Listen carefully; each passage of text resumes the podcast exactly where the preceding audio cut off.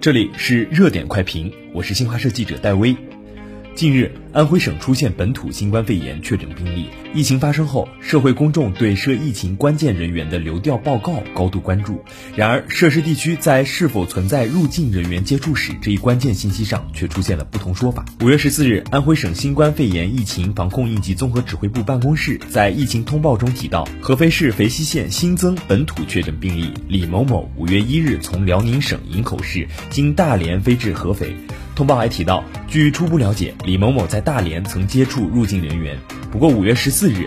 大连市疾控中心以紧急通告的形式发布消息称，经目前排查，四月二十六日、五月一日李某某在连期间无入境人员接触史。两种不同的说法，进一步加剧了公众的疑虑和担忧。流调报告的准确性对疫情防控至关重要。对此，各方必须以对国家和人民高度负责的态度，树立全国疫情防控一盘棋思想，抓紧对涉疫情人员的行动轨迹彻底摸排，加强沟通合作，尽快拿出实事求是、令人信服的调查结果。